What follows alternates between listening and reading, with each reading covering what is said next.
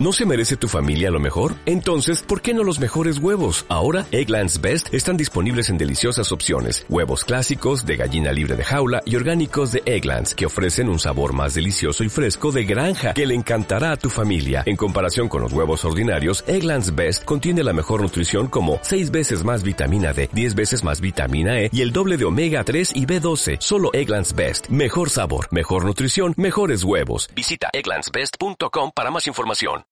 A raíz de un post publicado por Eduardo Laseca sobre automatización de mensajes en LinkedIn, debatimos con Javi Consuegra sobre este tema, sus ventajas, sus inconvenientes, cautelas y algunas ideas. Adelante. En este canal vamos a aprender sobre cómo vender a empresas con estrategia, método, inteligencia y control. Creado y dirigido por David Navas, estás escuchando yo también vendo empresas. Bienvenidos.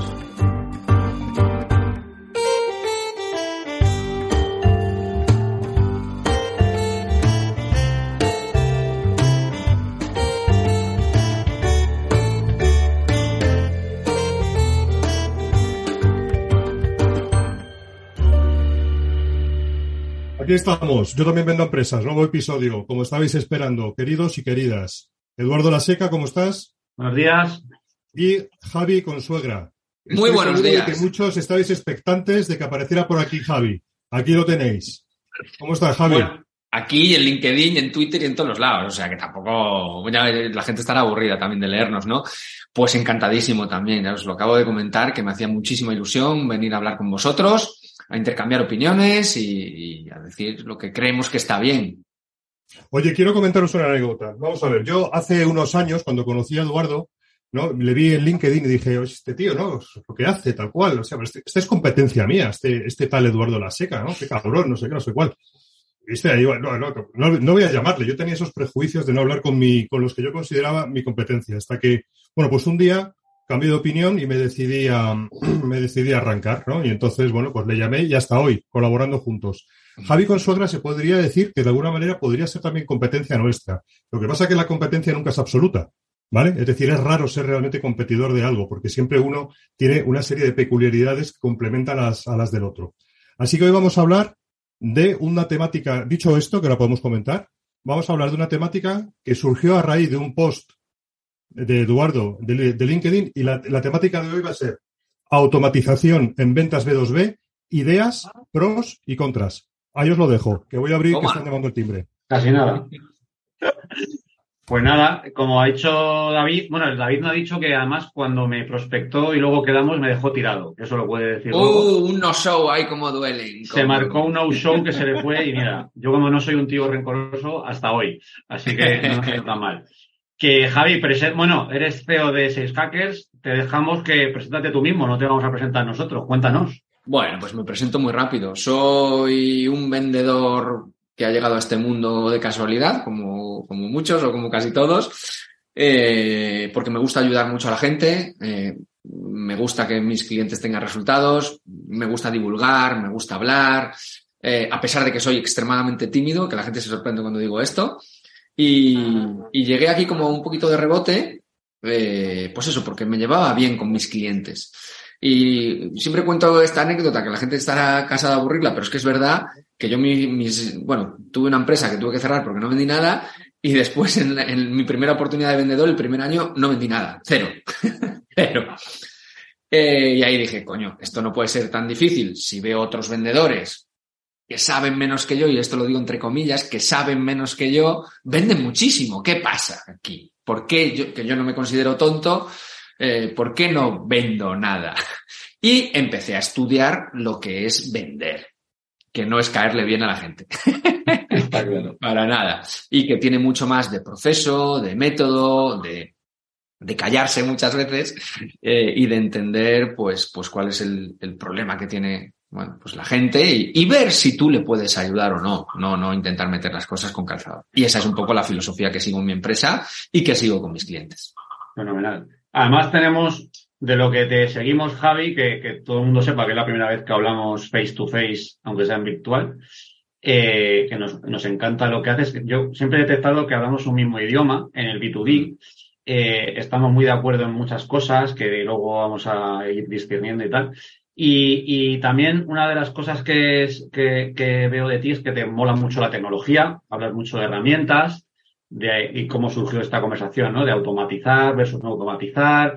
Pero bueno, creo que nos une esa pasión por la venta, esa pasión por ayudar.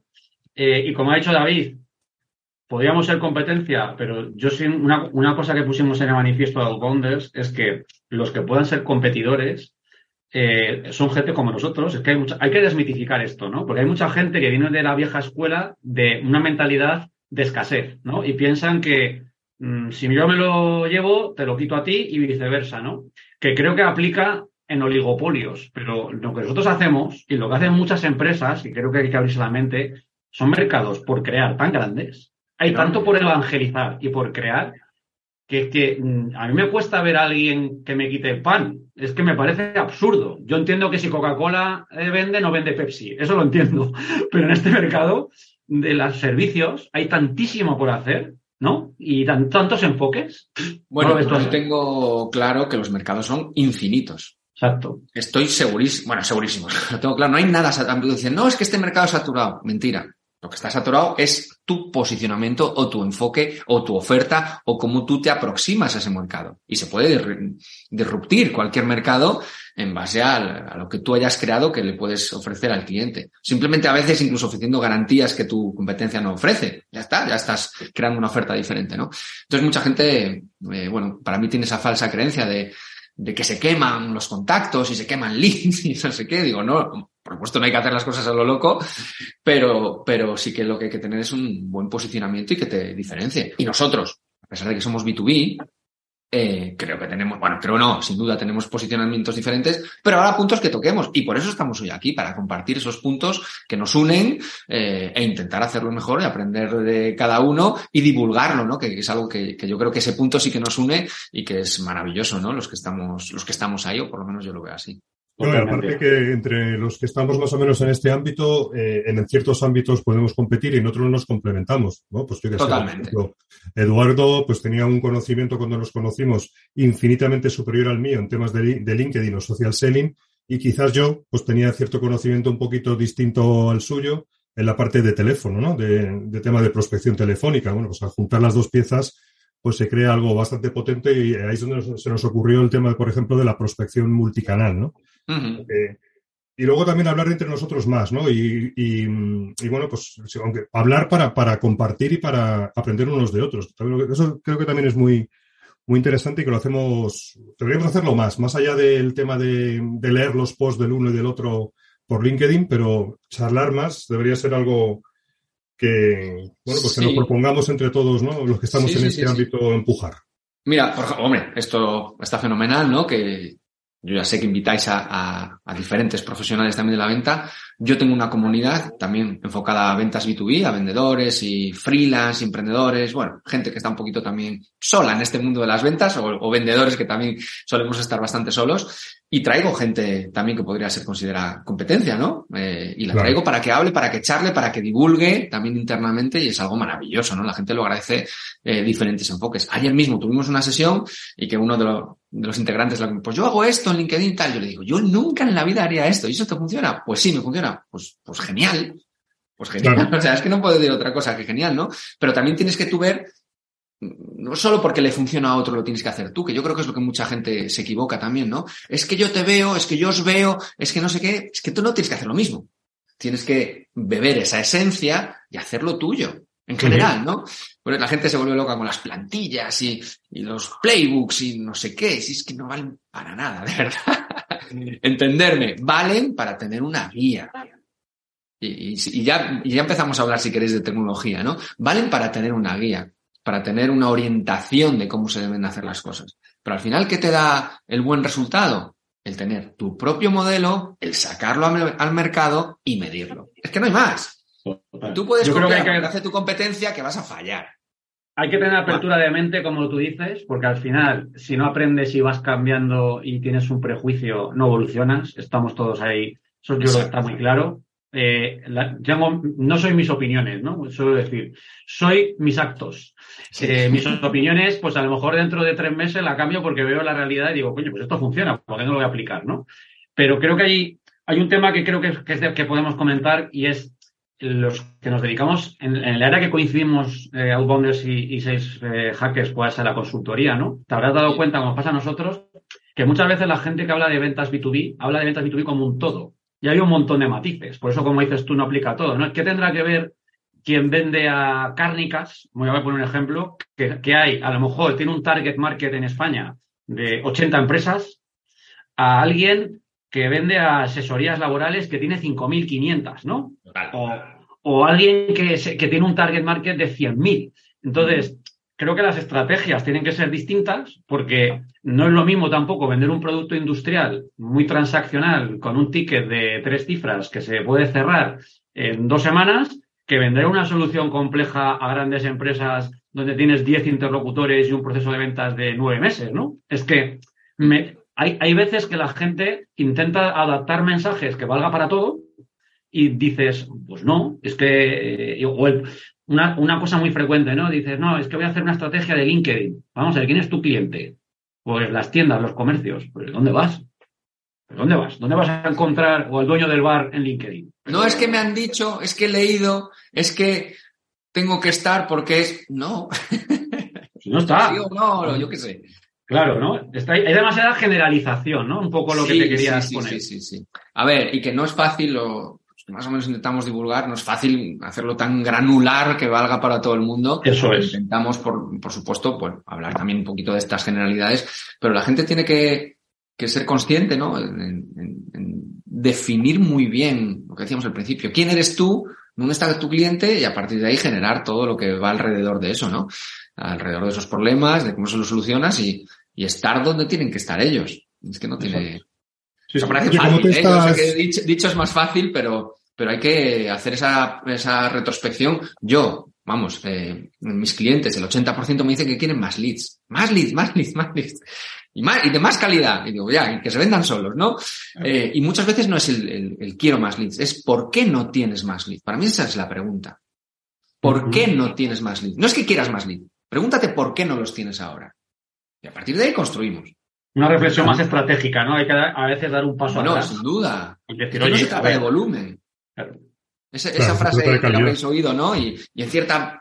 Ahí tiene un poquito de razón, ¿no? Que las ventas son un juego de números y de volumen y cuanto más hagas, más vendes.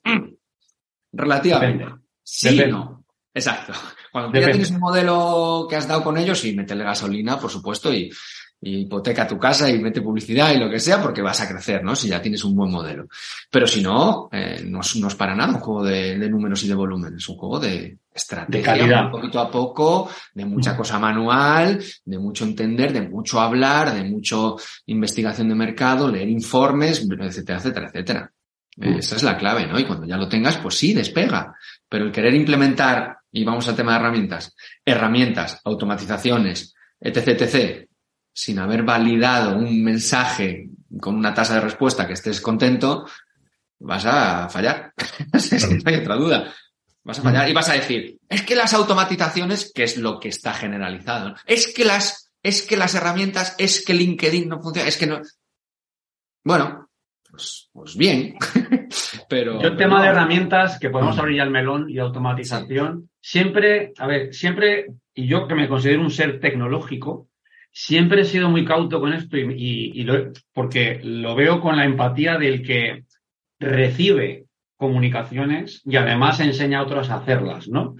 A mí una cosa que siempre me hizo mucha gracia fue que en mis inicios un cliente que hoy en día es, en su momento no era cliente, era un prospect, ¿no? quería que le crease una campaña de automatización salvaje, ¿no? Porque lo estaba escuchando, no sé qué. Mm, Sí. Y entonces, esto se repite mucho. Yo le pregunté, oye, fulano, ¿y por qué? eh, una pregunta, cuando tú recibes, además me enseñó el tipo de mensaje que quería. Ya lo tenía muy ideado, pero necesitaba un poco de ayuda, ¿no? No solo en la parte de la herramienta, sino en la parte de la creación del mensaje, de la estructura, etcétera. Y dije, tú, cuando recibes un mensaje como este, ¿qué haces? Ah, yo lo ignoro. Entonces, es que esto me ha pasado muchas veces, ¿no? Entonces, cuando te pones a cuestionar a la gente que hace ciertas campañas, ¿no? ¿Cuál es su propia reacción cuando ellos son el prospect? Dices, ¿no entiendes que hay algo que no encaja? Si no lo querrías para ti, Mm. ¿por qué piensas que otros, eh, con otros funcionaría este approach? Sí, totalmente. Ahí, por supuesto, eh, yo siempre digo ¿no? que nosotros no somos nuestros clientes, pero el enfoque tenemos que estar a gusto con eso. Si tú no lo harías para ti, ¿por qué se lo vas a tirar? Un PDF con una presentación de ventas que a todos nos lo han hecho. Hola, mira, acabo de conectar. Mira, nosotros hacemos esto, te dejo mi presentación de ventas. Oye, ¿por qué no hablamos? ¿Quién eres tú? ¿Quién soy yo? ¿Por qué me mandas esto? Y yo a veces les digo, tal cual, ¿eh? esto me pasa mucho, además, no sé si lo hacéis, oye, ten cuidado con las automatizaciones, tal, que esto hay que hacerlo de otra manera, más cariño. Y me dicen, si no es automatizado. A veces, si no es automatizado, digo, entonces, claro, aquí tenemos un problemón de base. Sí.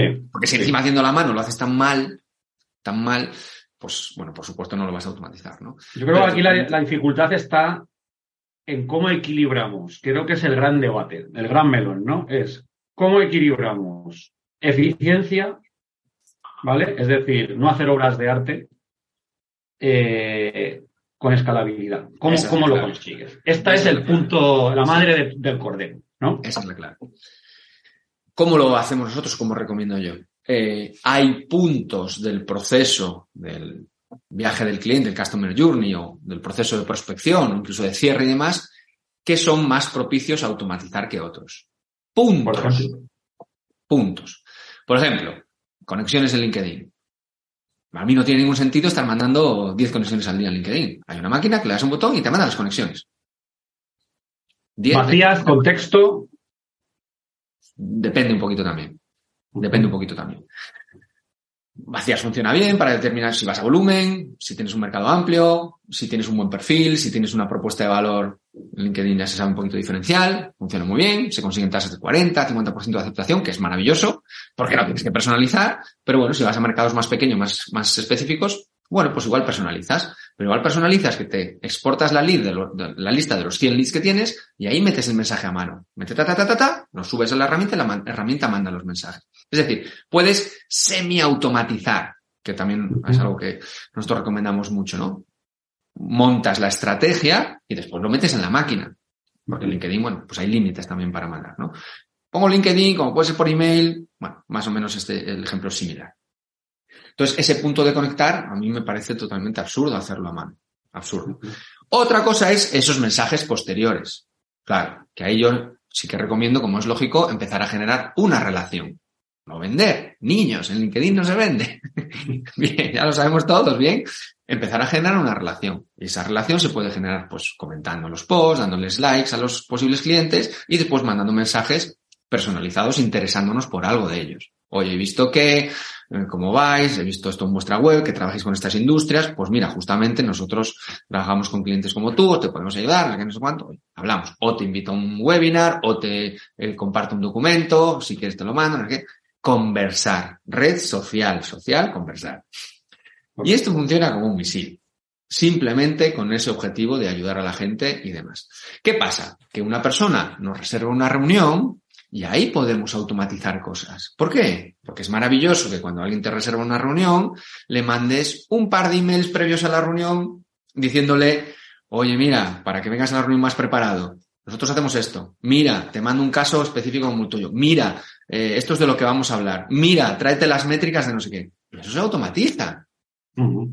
Vas a mandar, si tienes dos, tres reuniones al día, todo eso a mano, no tiene ningún sentido.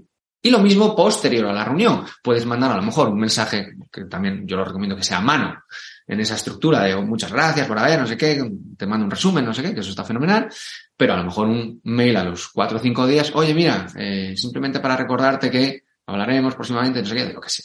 Eso es un tipo de mensajes. Eso se puede En automatizar. cuanto, sin en cuanto a mensajes. Y después, para mí, lo que es la clave de la automatización es eh, el control del proceso de ventas para el comercial.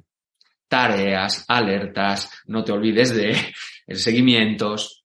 Eso es clave. Eso es automatizar también. Claro, es que, si me permitís, voy, a hacer una por distin- supuesto. voy a hacer una distinción, si me permitís. Sí, sí, sí, sí, sí, claro. automatización, automatización, claro, es muy, es muy amplio. Entonces, ¿hay automatización en ventas B2B en diferentes partes del proceso? Por supuesto. Y si queréis, ahora hablamos de algunas de ellas, ¿no? Pero quizás primero deberíamos hablar, que ya hemos empezado a hacerlo, pero para hacer la distinción de la automatización en el envío de mensajes. Sí. Es decir, automatizar el envío de mensajes, ya sea por correo electrónico o por LinkedIn.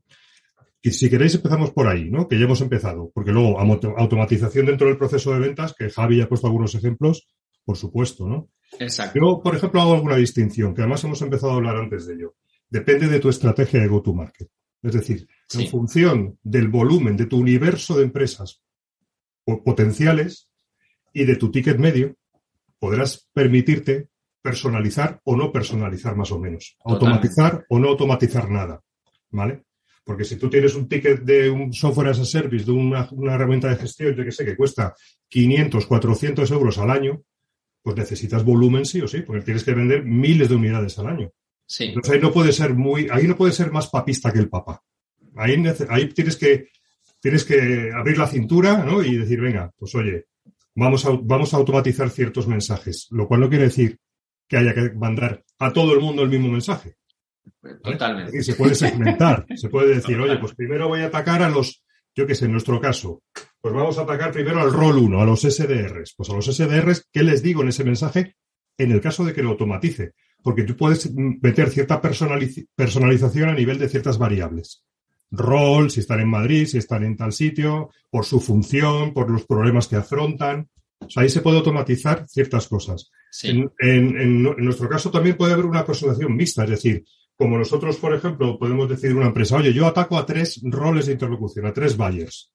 Al buyer más, entre comillas, bajo para mí, al de nivel de usuario, que simplemente es un influenciador menor, ahí me puedo permitir el lujo de automatizar, porque además, además son muchos. Ciertos mensajes.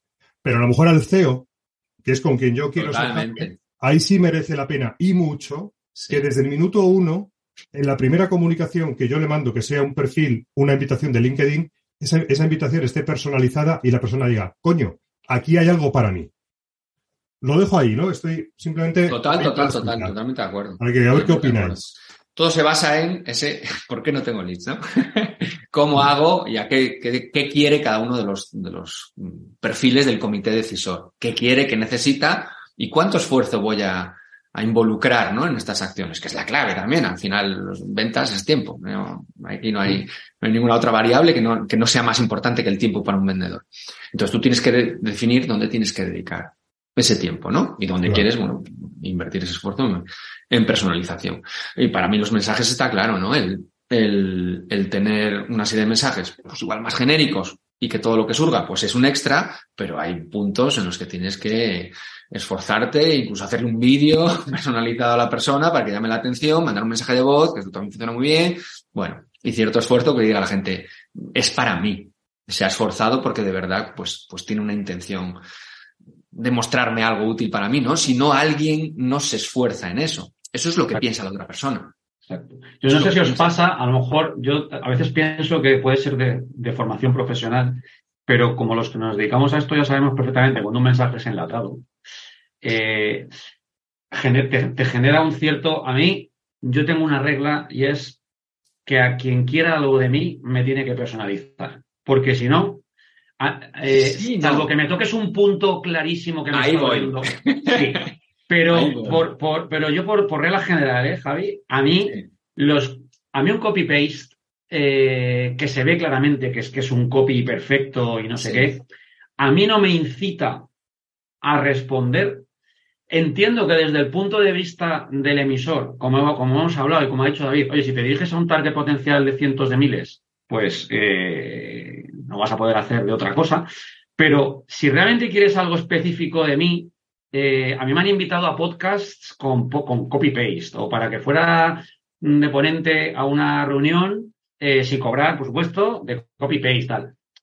A mí lo que me está trasladando es que no le intereso mucho, sinceramente. Que soy el número 1500 de, de la lista. Totalmente de acuerdo. Entonces, yo creo que hay que distinguir cuando habla el capítulo un poco que ha abierto ahí de automatización de mensajes, ¿no? Porque luego hablaremos de automatización de tareas. Yo creo que hay algún tipo de mensajes de nutrición, como has dicho tú, o de, Sí. oye, ¿para qué tengo que personalizar si lo que te estoy dando es un contenido para nutrirte? Que, que, ojo, se puede nutrir también al principio, no solo al final. Sí. Te puedo dar algo para mm, educarte, como tú has dicho, y eso como no te estoy pidiendo absolutamente nada, ¿dónde yo veo el conflicto? En los mensajes de iniciación de conversación, cuando lo que quiero es generar atención, que Javi me escuche, darle un meneo y que Javi quiera hablar conmigo. Yo ahí donde percibo es, primero, como hay tal volumen ya de masificación de la automatización y se ha hecho tan mal, Sí. lo que, lo que yo detecto, pero en mis propias carnes, es no hay voluntad de responder a un mensaje que se percibe de principio a fin que ha ido a otros 800.000 como Sí, estoy de acuerdo. Lo que hay que hacer es que no se, no se perciba. Que no se perciba. Y ahí para mí, para mí, y ahí como veis vosotros, hay dos vías. La de las Sí. variables, está clarísimo. Es. Esa es una, esa es es una. Y otra vía, y creo que es otro melón a discutir, es muchas personas entienden la personalización como hacer una obra de arte de principio a fin.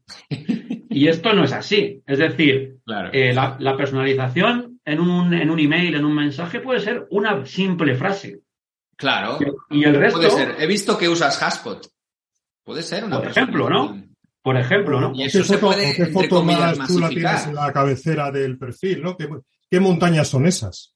Claro. algo que me haga sentir que soy el único. Yo vi un, tengo un contenido para compartir en base a un estudio que me parece acojonante de Salesloft que publicaron, donde estuvieron a través de, no sé si fueron un millón de emails comprobando qué porcentaje de personalización en un correo eh, daba los mayores resultados, ¿no?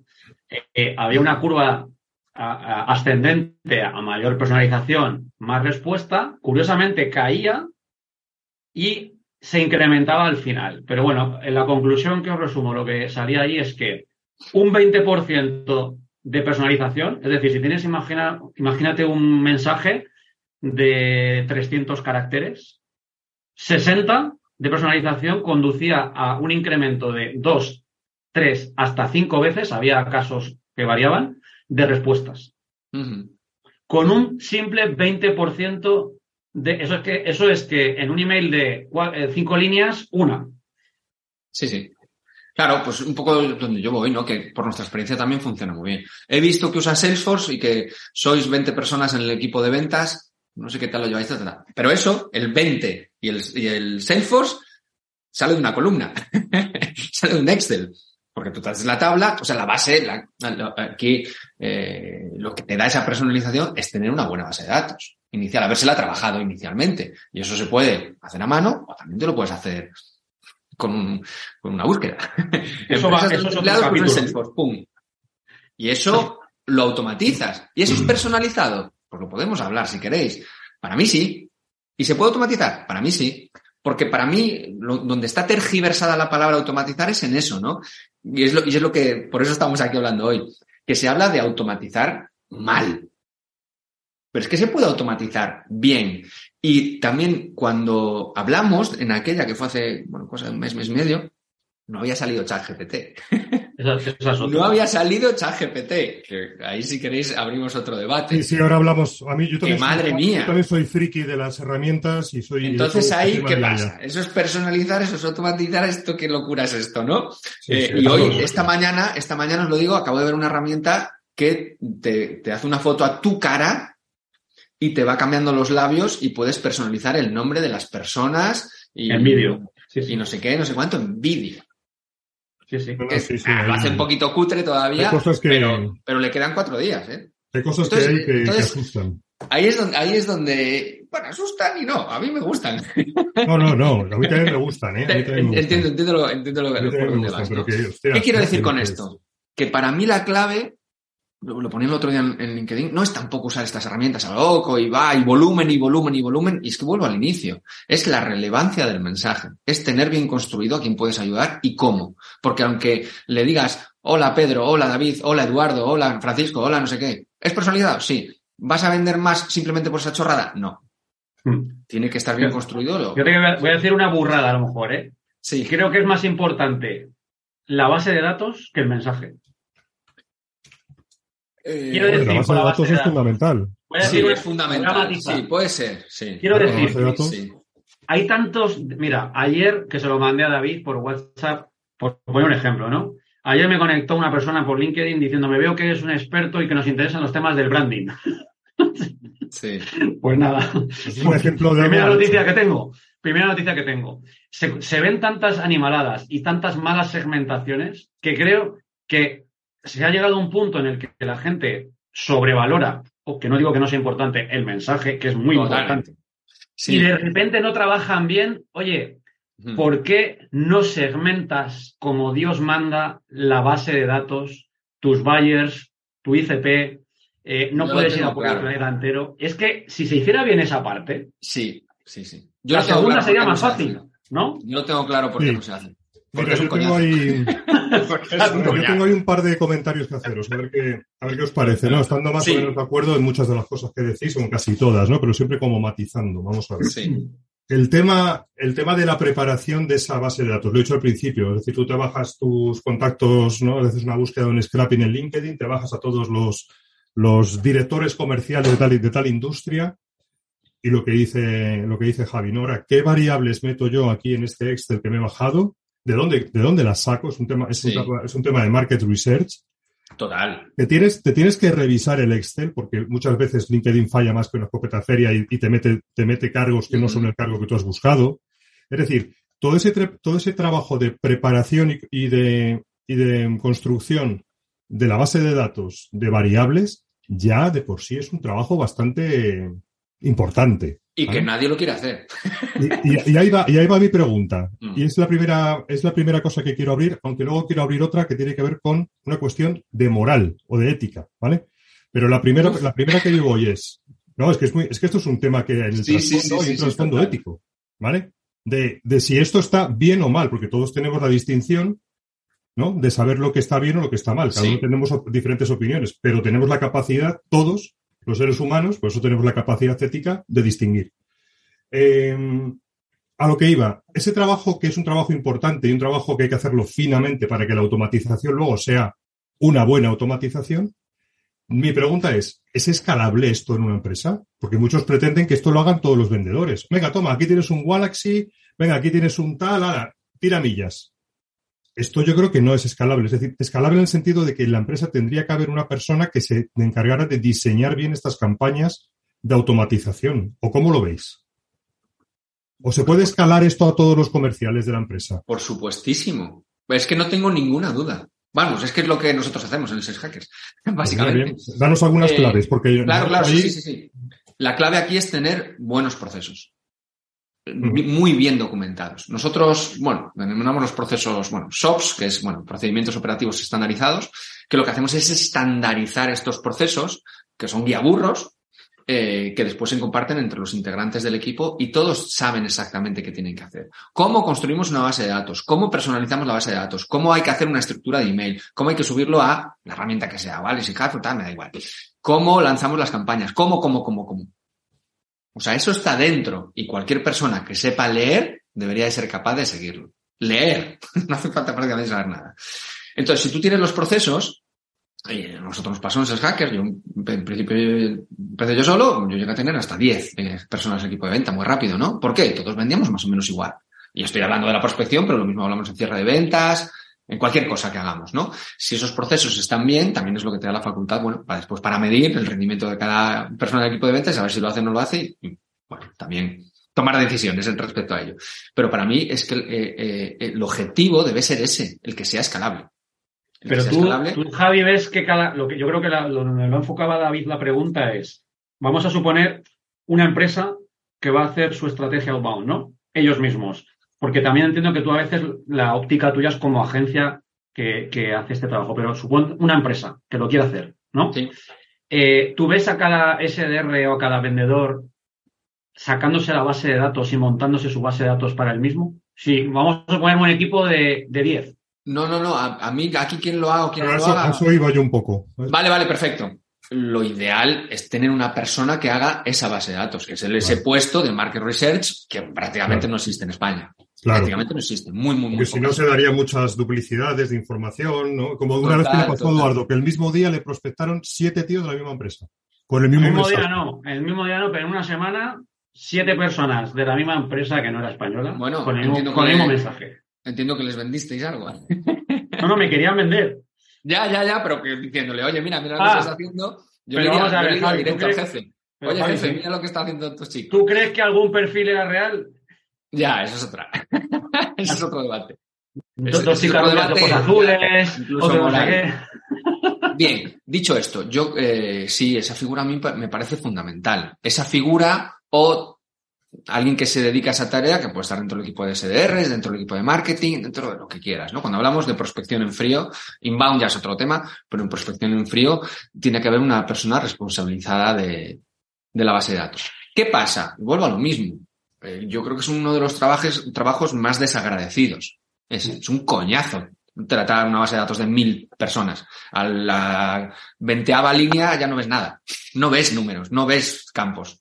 Es muy duro. sí. No es fácil. No, no, Es muy, es muy difícil. Y luego, sobre todo, cuando tienes que traerte fuentes, o sea, información de diferentes fuentes de datos. Total. ¿Cómo la unifico para no meter la pata? ¿Cuál es el campo bisagra que me permite no equivocarme? Y, o sea, ese es un tema. Nosotros Es lo hemos tratado bastante lleva- en el podcast Sí. y lo hemos tratado bastante porque, porque lo hemos sufrido bastante. Porque nosotros. Todos, yo creo que todos los... Es ingrato, es ingrato. ¿Por qué? Porque lo fácil es implementarse una herramienta, hacer un mensaje genérico, darle un botón y bueno, a y lo que pesque, y lo que pesque. Claro. Es un error. Está mal. Efectivamente. Y luego voy a, vamos a abrir el segundo, el segundo tema, Sí. que además tiene que ver mucho con el tema de chat GPT. Yo soy también friki, me, me encanta, lo, lo, lo miro, lo, es la leche. La verdad que es, es que, lo que el mundo que abre eso es, es impresionante. Hace poco escribí un post, por cierto, mis posts de LinkedIn no tienen mucho éxito, no son como los vuestros, Está pero escribí un post, eh, últimamente estoy despuntando, ¿eh? Pero bueno. Es sobre, sobre el, el tema de, ¿no? Se te abre la espita de decir, oye, utilizo chat GPT y me pongo aquí a escribir los posts, ¿no? Que me los escriba la puta, la puta maquinita esta, ¿para qué voy a estar yo aquí? Y ahí se plantea, o, o también lo podemos llevar- extender al ámbito del tema del automatizo los mensajes y bueno, aquí, bueno, pues ya. ¿Cómo, cómo, te, cómo, te, ¿Cómo se siente uno en ese ámbito moral, no? A mí hay ciertas cosas, o sea, la moral más que decirte lo que tienes que hacer, te advierte sobre lo que no debes hacer. Así lo vivo yo. Y yo no, a veces no noto ciertas cosas que digo, hostia, es que por aquí yo creo que esto no está bien. Es un tema muy subjetivo, ¿eh? porque al final Totalmente. la moral es subjetiva. Totalmente. Pero, ¿cómo lo veis? Me gustaría también abrir esta cuestión. Pues mira, yo a raíz de- filosófica, pero bueno. Sí, sí, sí, sí. Yo a raíz de ChatGPT hice un... A mí me encanta generar polémica, como es lógico, que es lo que nos da también esos likes y esos comentarios. Eh, y pregunté, ¿no? Oye, ¿cre- ¿pensáis que el contenido generado por inteligencia artificial tiene que llevar un sello? Igual que los anuncios, que tienen que decir que es un anuncio hecho por una inteligencia artificial. Y decía la gente, no, yo creo que lo que se va a valorar más es cuando no es hecho por una inteligencia artificial. Y no puedo estar más de acuerdo. Hay cosas que la inteligencia artificial eh, podrá llegar a ellas más o menos, pero no puede vivir la, tu vida. No puede vivir. Oye, te hago, te hago un inciso porque yo sobre esa misma cuestión del sello estuve pensando que llegará un momento donde habrá softwares de inteligencia artificial que detecten cuando un software, o sea, habrá como No, ya- ya lo hay. Runners, ¿no? Que detectan a los lo recursos. hay, lo hay, lo hay. Lo hay ya. Y estoy seguro de que habrá un Sí, sello más pronto que tarde que pondrán un contenido made by human. Claro, exacto. Eso es un Será poco el debate garantía, de, garantía de, de calidad, ¿no? Como ahora Exacto, exacto. Eh, eh, ecológico, no sello Sí, ecológico. sí, sí. Sello made by human. Total, total. Pues se generó ese mismo debate, se generó en, este post que hice, eh, un poco por, por, bueno, ver también las opiniones de la gente, porque a mí personalmente eh, yo utilizo este tipo de herramientas, sobre todo para ahorrarme tiempo para extraer ideas, pero después sí que me gusta darle, por supuesto, un toque personal a, a todo lo que hago, ¿no? Pero yo creo que a día de hoy eh, son una maravilla a la hora de generar, bueno, pues eso, ideas, otros enfoques a lo que tú estás haciendo. Porque al final, yo esto siempre lo digo a la gente que tiene muchos problemas para hacer contenido, ¿no? Lo que tienes que hacer es contar una cosa de 300 modos diferentes. Eso está. Yo estoy, yo estoy de Lo mismo desde que diferentes ángulos. herramientas tienen que servirte como para inspirarte. Eso es. Te tienen que servir también como incluso para mejorar tu propia guía de estilo. Oye, igual que yo acudo a un libro de guía de estilo y puedo leer en un libro cómo darle a mi texto un toque más emocional, estoy recurriendo a la Totalmente. gente externa, puedo Totalmente. recurrir al chat GPT y decirle, Claro. oye, ¿cómo reescribirías esto para que tuviera un toque más emocional? Sí, Al final, exacto. es decir, lo ponía yo en mi post, ¿no? El pensamiento original es mm, cuestión de unos cuantos genios que hay por ahí perdidos. Es decir, todos bebemos de fuentes externas. Exacto. Y nos Yo inspiramos escribía el otro día el post sobre eso. Digo, yo creo que en ventas y marketing esta herramienta nos puede ayudar en la área de creatividad, porque mucha gente tiene muchas dificultades en escribir y es, y es muy difícil, ¿no? Y luego en el área de las comunicaciones, ¿no? Que ahí habría la división entre tareas de back y tareas de front, de comunicación. El área, pero volviendo al tema filosófico de David, yo creo que estamos también, nuestra generación, eh, estamos sesgados por lo que venimos arrastrando de hace siglos, ¿no? Eh, y las nuevas generaciones a lo mejor, pues les da igual. A lo mejor estamos ahora discutiendo aquí los tres de eh, ser original, no ser auténtico, tal, y dentro de 30 años les importa un bledo que ponga ahí un sello de está hecho por GPT y les responden igual. Pero lo que yo tengo claro, que es que a día de hoy, a mí hay un principio humano que creo que es universal y es el deseo del ser humano por la autenticidad. Creo que eso es general. Es decir, si yo ahora mismo supiera que enfrente no está Javi con suegra, sino está un bot que está ocupando el sitio de Javi con suegra, pues no lo sé si me haría tanta ilusión hablar contigo, la verdad. lógico. Por, el, por, la misma razón por la que cuando yo recibía estos copy-paste, pues no, no me siento tan feliz como si me dices eh, en la postdata, por cierto, eh, pues vaya foto más guay que tienes en tu perfil, o por cierto, eh, el otro día me saludó fulano y me dio los recuerdos de tu parte. Esa chorrada, que es el 20% que ya hablaba al principio, genera unas tasas de respuesta descomunales porque la persona dice, joder, es auténtico. Claro, pero es que eso lo va a poder hacer la máquina. Claro, entonces lo de la máquina que es brutal es que, por un lado, es escalable, es automatizable, y por otro lado, personaliza, que es como el copón. ¿Dónde queda el resquicio? ¿Dónde queda el resquicio? Que todos sabemos que no es auténtica. Si hay que poner un chat GPT sello abajo, ¿cómo va a reaccionar la gente? Que es lo que yo cuestionaba el otro día. Está muerto. está muerto. Pues está muerto se habla mucho de los chatbots o cuando llamas un teléfono y es una máquina, pues yo muchas veces cuelgo, digo, no, que yo quiero hablar con una persona. Eh, crea, genera ese rechazo, ¿no? Por mucho que te puedan ayudar igual. Pero las máquinas es que van a... Yo hice una prueba, ¿no? Cuando salió ChatGPT me lo puse en Excel y puse un montón de webs y le dije, dime algo característico de estas webs. Se dedican a esto, hacen lo otro, dando un premio, no sé qué. El, propio robot. O sea, me hacía mensajes personalizados que yo solo meto en una secuencia y tracatrá, ya te lo digo, y cuela seguro. Entonces, eh, para mí, un poco volviendo al debate de la ética, ¿no? Creo que nos va a ahorrar mucho tiempo y nos va a dar diferentes enfoques y nos va a dar, depende cómo la uses, ¿no? Y depende también lo que tú le pidas, que para mí esa va a ser la clave. El aprender a pedirle cosas a estos asistentes porque no creo que puedan reemplazar a día de hoy. Se habla ya del chat GPT 4 o no sé qué, que va a ser una burrada, pero a día de hoy son asistentes que depende de lo que tú le pidas en cada momento, pues te, da una información u otra que, bueno, cada uno con su criterio podrá utilizar. Pero para mí es una auténtica maravilla. No, es una maravilla, es una maravilla. Estoy encantado de, pues de todo esto que está saliendo, sí, sí. A ver, yo creo que podemos aparcar el tema ético porque al final es eso, es muy personal, muy subjetivo. Yo que soy más chapado a la antigua, pues me cuesta más ciertas cosillas, ¿vale? Y habrá otras personas pues que les cuesta menos. Al final está ahí, pero es un debate que va a trascender y que va, yo creo que va a tener mucha, mucha relevancia, ¿no? El tema. Em, y luego está, por ir sacando conclusiones, ¿no? Porque quedan como diez minutillos que sé, Javi, que, tienes otra reunión ahora en, en breve, ¿no? Un poco por ir sacando conclusiones, veo que sí que tenemos puntos de encuentro, ¿no? Bastantes puntos de encuentro, que sobre todo en depende de dónde apliquemos el asunto.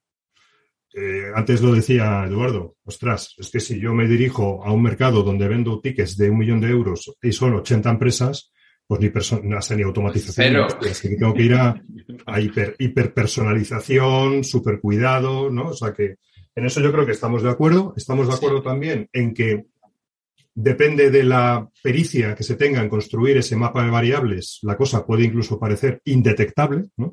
Sí. Ayer me, ayer me hicieron prospección con un mail que yo lo conozco, pero porque yo lo conozco. Si no llego a conocerlo porque estamos en este ámbito, cuela seguro. Me lo hicieron con Lemlist. Que sabéis que, meten vídeos incluso personalizados con dos, dos, tazas y pone un café, David, aparece tu nombre y aquí aparece, y aquí aparece tu logo, ¿no? Y hostia, ¿cómo se le ha currado este tío, ¿no? Qué maravilla. Creo que el tema, o sea, que eso también depende de mucho cómo se haga, creo que el tema de los que no lo hemos abierto, creo que el tema, y yo lo espero, de los videomensajes, que ahí es ya más difícil meter el tema de la automatización, aunque también se puede hacer. Ya hay, hay herramienta, lo ha hecho Javi, yo la he visto. Ya hay una herramienta que empieza a cambiar. Ah, bueno, sí, sí. Te hace una foto. Escuchado, te he escuchado. Sí, pronuncia el nombre del prospect. Sí, sí. Bueno, pues eso quizás nombre más O sea, varia- las variables que he visto que estás en Madrid, he visto que estás en León, he visto que estás en Coruña, he visto, te cambia el texto. Ahora, yo he proba- es que he probado una esta mañana. Eh, ¿Qué pasa? Que te hace el acentillo inglés. Ah, en Coruña, así que normal, anglosajón, como es lógico, ¿no? Pero vamos, en dos días te lo hace en todos los idiomas. y luego poneros en YouTube, que lo puse en el post, eh, Google, eh, Google es el robot este que ha hecho que hace llamadas de voz Ujú. Sí, sí, con sí. voz de humano. Eh, lo voy a buscar antes de que saque el podcast y lo digo. Hay un vídeo en YouTube de un minuto y medio como llama a reservar en una empresa, no sé si era una reserva en un restaurante o algo, un robot de Google. Una mujer con voz de mujer, acento perfecto, espectacular. sí, Sí, la- sí, a mí me las asustó. de este tema Claro. son tremendas. Oye, y en estos minutos que nos quedan, abrimos si queréis rápidamente la otra, la otra puerta que habíamos dicho, automatización de tareas o de Ah. ciertas partes de los procesos de venta. Joder, pues por supuesto, ¿no? Es que eso. Desde automatizar la cadencia de prospección, auto- Mm. los recordatorios eh, para Eso evitar los no-shows. Sí. Eso Estamos todos de acuerdo que... es que es implanteable la duda que alguien pueda tener de implementar tecnología para que te ayude en el día a día, ¿no? ¿A cuántas cosas estamos la gente de ventas? Es que a 300 millones y los jefes por aquí y el informe del no sé qué. No me marees, ¿no? Y el, y el tener un, bueno, pues también es ese asistente, ¿no? Que te va diciendo, oye, que tienes que llamar a este que no le llamas hace dos semanas. Oye, que mañana tienes dos reuniones con no sé quién, que te las prepares. No sé qué, aguanta, tal. Y eso cuesta un poquito configurarlo, pues como todo en la vida, pero una vez que tienes mm, cuatro, cinco, ta, ta, ta, le vas cogiendo el gusto y cada vez vas haciendo más, ¿no? Nosotros usamos mucho, bueno, Zapier como herramienta de integrar cosas y, y de CRM que nos avisa de muchísimas cosas para que no se nos olviden.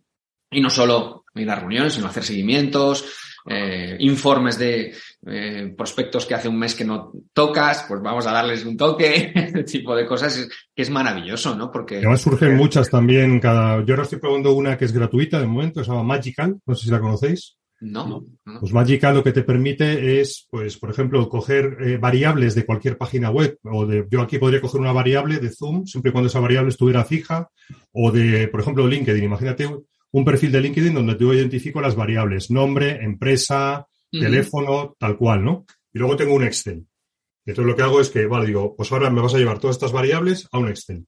Ah, Una vez que lo tienes, es como una especie de macro que la vas construyendo sobre la marcha, ¿no? Como Sí, una especie sí, de, sí, sí. de script de Python, pero que es que lo vas construyendo tú a, a golpe de clic, ¿no? Pues, joder, pues Brutal, está, está que brutal. te Te va para, guardando ahí llevar, cosas. para llevar información de un sitio a otro, ¿no? Maravilloso. Sí, sí. Sí, pues ya que estamos hablando de herramientas y que somos todos freaks de herramientas, Javi, cuéntanos un stack de herramientas que te flipe. Ah, ya sí, nos has dicho HubSpot, hemos hablado de ChatGPT, eh, has hablado de... ¿Qué más? ¿Habías dicho? Zapier, bueno, Zapier, para conectar. yo, yo no programo nada, ni mi equipo, ninguno somos programadores, pero hacemos locuras ¿eh? con, con este tipo de cosas, porque a mí me gusta, bueno, ser pocos y ser muy eficientes, ¿no? Yo siempre digo a ¿Alguna alternativa a Zapier un poquito más barata?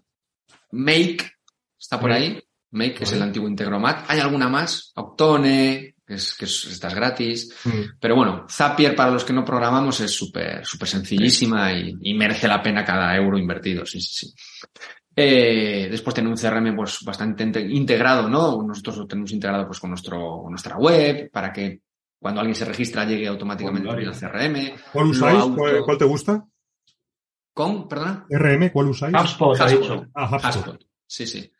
Haspot. Y lo integramos y ahí ya precualificamos incluso, ¿no? Tenemos una especie de lead scoring que dependiendo de los campos que rellene el, el- este lead frísimo, pues lead cualificado para marketing, frísimo, pero si ya me dice, somos más de 10, facturamos tanto y me cuesta vender, pues oye, subimos la nota. No le atacamos ahí, inicialmente, pero lo, lo tenemos ahí como en, en- en una lista alerta, ¿no? Eh, y son estas pequeñas cositas, ¿no? Que, que te facilitan muchísimo la vida, ¿no? Que no tengas que hacer tus cosas a mano. Yo siempre lo digo. Si haces do- una vez, eh, dos veces una cosa a mano, yo pienso siempre cómo esto me lo puedo ahorrar. Y, Eh, y para trabajar bases de datos, Javi, ¿qué recomiendas? Para ¿Cómo? trabajar, para trabajar bases de datos, descargas de LinkedIn, para conectarlo con el CRM o sacar emails. ¿Qué, qué- Bueno, ahí Phantom Booster funciona muy bien, es muy sencillita. Hay más avanzadas que Phantom Booster, ¿no? Pero para alguien que está empezando y, y quiere hacer cosas sencillas, pum, pum, Phantom Booster, pa, lo hago. Después, claro, puedes integrar otras cosas. Puedes coger de LinkedIn, me extraigo emails, extraigo contactos, me los paso al CRM, los caliento, no sé qué. Bueno, pues hacer cosas muy avanzadas, ¿no? Pero yo creo, yo siempre recomiendo eso. Mira una, piensa una tarea, piensa, oye, me quiero descargar de LinkedIn, ¿qué hago? Pues no pienses a lo grande. Phantom Booster, la descargas y después ya piensas como la siguiente tarea, pues a lo mejor te lo dejas en un Excel, un spreadsheet y te lo pasas con Zapier a algún lado. Y después ya el día de mañana ya encontrarás una herramienta que lo haga todo en automático, porque las hay. Pero no empieces por el, por el trolebús porque te, porque te, te vas a asustar. Y normalmente la gente, pues eso, queda grande, ¿no? Poquito a poco. Esto de las automatizaciones, yo se lo digo a mis chicos, ¿no? Yo cambiaría de CRM cada 15 días. cada 15 días lo tiraba, porque es que lo que está saliendo es un locura. Oye, Javi, tenía, ¿habéis vosotros construido algún tipo de herramienta propia? Lo hicimos, pero la murió. Vale, vale. Murió, y te explico por qué. Es que en su día, en su día lo vimos y, sí. estos tíos tienen una herramienta propia para, para Hicimos un este CRM integrado con LinkedIn y automatizaciones y tal y cual, pero claro, veíamos que salían tantas cosas tan buenas que después dijimos, ¿para qué competir eh, cuatro amigos? A ver, con muchas ganas y con intención, ¿no? Pero, pero bueno, era mucho más lío. Ya nos teníamos que meter en otro rollo de rondas y cosas así. Y dije, mira, mm, para otros. eh, y a mí me gusta usarlas y, y que me ahorren mi, mucho tiempo en, en, nuestra vida. Y lo que digo, que parezca que somos 40 cuando, bueno, cuando somos realmente poco, ¿no? Creo que esa es la maravilla de los negocios escalables. Total. Muy bien, pues tenemos que acabar porque ya son menos cinco. Entonces, si queréis alguna conclusión final, Eduardo y Javi, algo que se os quede en el tintero, es el momento de, de sacarlo para adelante. Nada, yo ha sido genial hablar con, con, Javi. Estamos muy alineados en muchas cosas. Este, hay un futuro por descubrir. Eh, y el mundo de B2B es, es se expande, se expande Total, cada día. Es una maravilla. y yo creo que es importante lo que hemos hablado de hay que, hay que tener claro tu target y definir tu estrategia porque no puedes hacer lo mismo en cualquier caso. Eh, los Exacto. que trabajamos con muchas empresas lo vemos porque no hay dos iguales, pero la gente que está metida en una empresa tiene que reflexionar bien sobre su situación y no aplicar lo mismo que ha visto al otro, porque tal Eso vez es. no le funcione. Hay que pensar esto, Eso es. esto muy bien, ¿no? Yo como conclusión diría que la gente no, no piense primero en las herramientas. No piense primero en la tecnología, que eso es lo de, eso es después. Que la herramienta te puede dar una orientación, ¿no? Porque, bueno, por dónde puede ir tu estrategia, pero bueno, antes va la estrategia. Y que no se tenga miedo tampoco a, a implementar cositas poco a poco, tecnología, que al final lo que buscamos es que nos ahorren tiempo. Que nos ahorren tiempo. Eh, que es lo que yo creo, ¿no? Intento aplicar en mis clientes poquito a poco y tengo clientes que prácticamente no automatizan nada y les va bien igual. Bueno, es que cada, cada empresa tiene que tener su cultura también, ¿no? Y su momento. Su momento. Y dependiendo también de un poco el equipo, ¿no? Y las dificultades que tengan en muchas ocasiones, pues bueno, no le vas a poner un CRM ahí súper avanzado con un montón de historias, que no tiene sentido. Sin duda. Conclusión es adaptarse a, a lo que es internamente la estrategia, la cultura y el mercado al que te dirijas. Esa es la clave. Para acabar, ¿algún libro que nos recomiendes? ¿Algún podcast? ¿Algún otro sitios así donde...? ¿Algún libro? Mira, pues hay un libro muy chulo, ay, ¿cómo se llama? Del, del que fundó Haspot, que me gusta mucho, así hablando de otro Mark Roberts. Eh, sí, ¿lo conocéis el libro? Es que no me acuerdo del brutal, título. Brutal, Sales Machine, creo que es. De, sí. Eh, es que justo habla de herramientas y tal. Bueno, no os preocupéis, lo pondremos en las notas del sí, episodio. si no os lo, os lo paso, es que no me acuerdo del libro. Creo que te refieres al mismo que yo, que el otro día lo saqué en el otro podcast. The Sales Acceleration Formula, puede ser. Ese es, ese es. Es naranja, ese, la portada. Sí, ese, que el naranja, ese es. Bestial. The Sales Acceleration Formula, que te habla mucho de cómo la tecnología te puede ir ayudando en diferentes procesos, tal y cual. Y lo mismo, es un libro que te abre mucho la cabeza, pero te lo está diciendo continuamente, ¿no? Con cuidado, que esto es una empresa como Hasport que es enorme y te cuenta un poco la historia, cómo ellos lo han hecho y cómo han ido desarrollando ese software que era un principio para ellos, como lo han ido explotando y, y haciéndolo crecer hasta ser el, bicho que es ahora, ¿no? Pero yo creo que aprender de, los caminos de otros, pues, pues siempre es enriquecedor. Muy bien. Pues nada, muchas gracias a los dos por haber estado y, y a ti especialmente, Javi, por ayudarnos en este episodio, que ha sido muy interesante la charla. Y nos despedimos, querida audiencia. Ya sabes, si quieres mejorar tu maquinaria de ventas outbound B2B o formar a tu equipo de SDRs, 699-458582. Me llamas. Y mi conclusión, automatización sí, pero automatización sensata. Muchas gracias y hasta la próxima. Adiós. Chao.